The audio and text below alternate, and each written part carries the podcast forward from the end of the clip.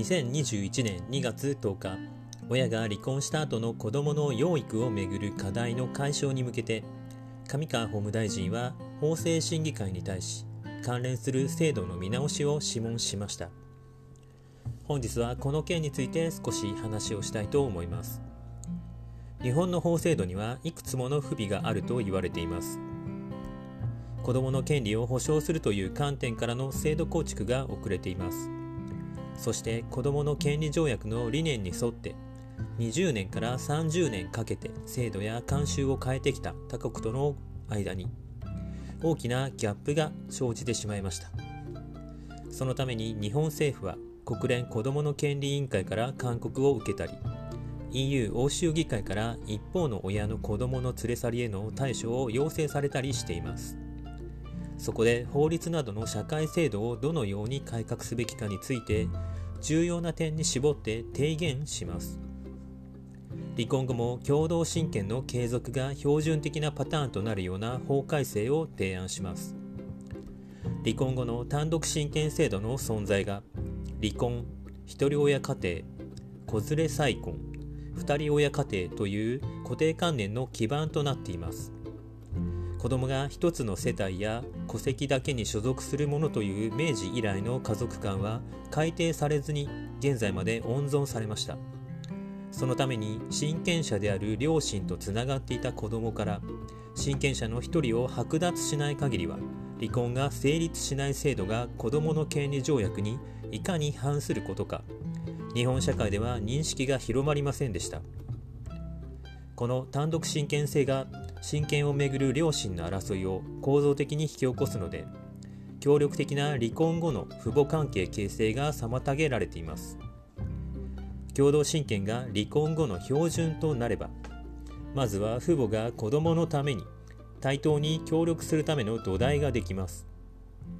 親権を失わずに離婚するために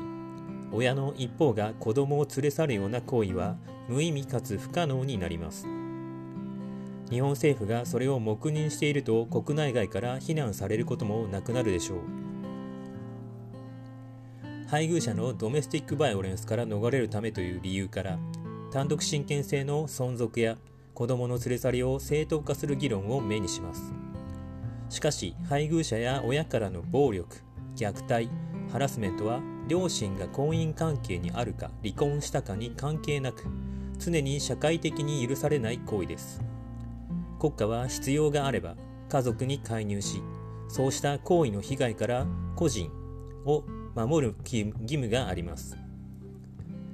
離婚制度とは独立してそのための法制度などをしっかりと整備すべきです。それを明確にした上でさらに言えば厚生労働省の2016年全国ひとり親世帯等調査に基づく限り離婚後の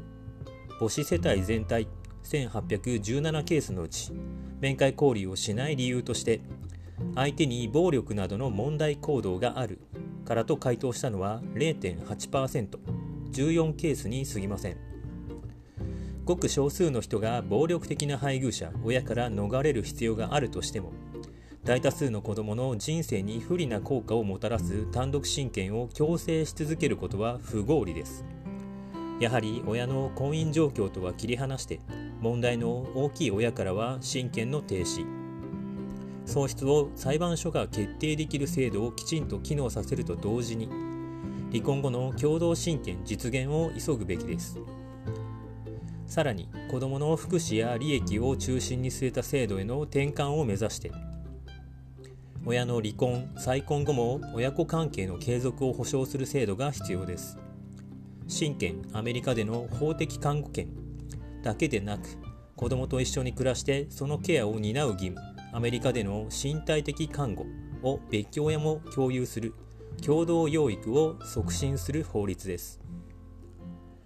現在の日本では離婚後に月に一度だけ数時間の面会交流でさえ維持できない子どもが大多数です。子どもたちが親子関係を断たれた時間が長引くほどそれを回復するのは困難になります。早急に積極的な対応が望まれます。法改正の前提として親が子供を所有統制するような印象を与える親権という法的概念の名称変更が必要です。さらに言えば離婚後の家族をあえて一人親家庭と呼ぶ固定観念的慣習をリセットすべきです。